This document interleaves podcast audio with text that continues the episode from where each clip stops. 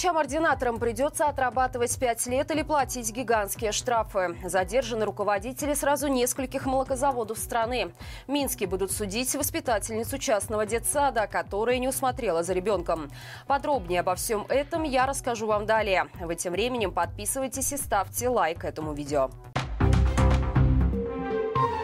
Врачам-ординаторам придется отрабатывать по 5 лет или платить гигантские штрафы. Такие условия поставил перед медиками обновленный закон о здравоохранении.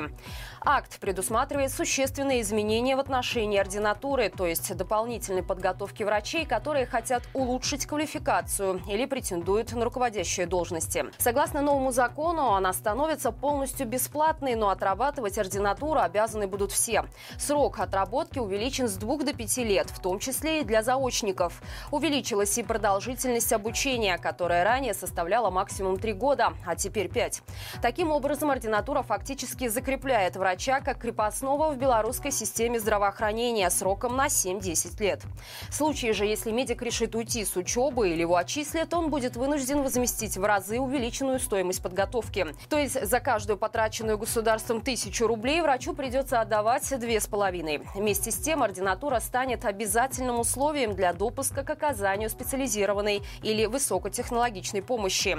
Изменения уже вступили в силу и будут распространяться на медиков, которые поступят в ординатуру с февраля 2024 года.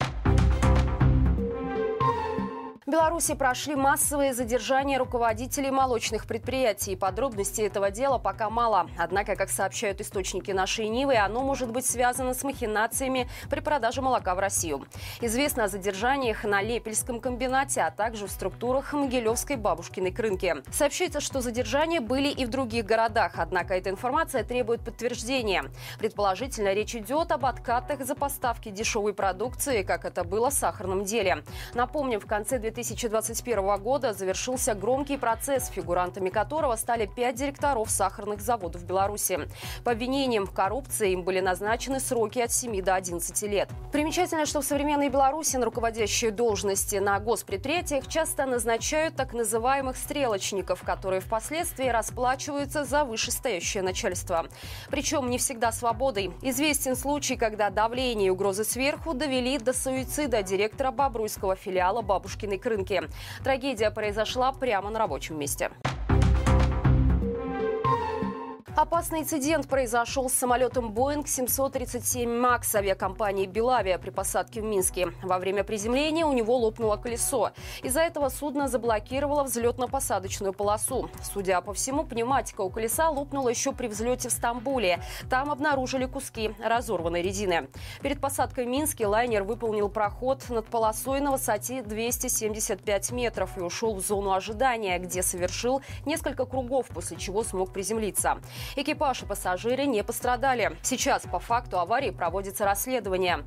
Важно отметить, что Boeing 737 MAX были запрещены во многих странах мира. Причиной стали две авиакатастрофы этого лайнера в Индонезии и Эфиопии, жертвами которых в общей сложности стали 346 человек. Однако этот самолет все еще остается в авиапарке Белавия. Молодой воспитательнице детского сада, которая не уберегла ребенка, грозит до 4 лет лишения свободы. Инцидент произошел в Минске в мае этого года. Согласно материалам дела, 22-летняя сотрудница частного садика самовольно решила вывести детей на прогулку. Одной из девочек, с которыми она вышла на улицу, не исполнилось и двух лет. В какой-то момент воспитательница отвлеклась, и малышка слишком близко подошла к качелям, на которых был другой ребенок. В итоге ребенок получил травмы и попал в больницу. Она сотрудницу сада завели уголовное дело о ненадлежащем исполнении обязанностей. Сейчас девушка находится под подпиской о невыезде. Выдача паспортов в Новой Беларуси сдвигается на несколько месяцев, о чем сообщил представитель Объединенного кабинета по международным делам Валерий Ковалевский. Ранее сообщалось, что документ начнут выдавать уже с начала 2024 года. Однако сейчас примерные сроки сдвигаются до всего первого квартала. До сих пор также непонятно, с какими из стран уже достигнуты предварительные договоренности о признании будущего паспорта. Известно только, что пока одна из стран согласилась предоставить специальный специальный код, который необходим для выпуска документа. По словам Ковалевского, это точно не будет код Республики Беларусь, потому что он контролируется режимом. Меняется и дизайн нового паспорта. Раньше планировали использовать его оформление известную картину Марка Шагала над городом. Однако выяснилось, что права на это произведение принадлежат Российской Третьяковской галерее. Поэтому ВПК опасается судебных исков. Поэтому вместо Шагала в паспорте появится картина на купалье белорусского художника Михаила Филипповича. Ученые выяснили, сколько на самом деле полезно спать. Оказалось, что известная нам издавна теория 8-часового сна уже не работает. Исследователи с помощью МРТ проанализировали работу головного мозга почти 4 тысяч жителей Европы и США в возрасте от 20 до 89 лет. Также учитывали индекс массы тела, уровень дохода и образования, наличие симптомов депрессии. В итоге ученые пришли к выводу, что продолжительность сна не связана с истончением коры, потерей объема либо изменениями площади. Пол участников и возраст тоже не сказались на результате. Тогда авторы научной работы решили рассчитать, сколько часов сна коррелирует с максимальным относительным объемом головного мозга и толщиной коры.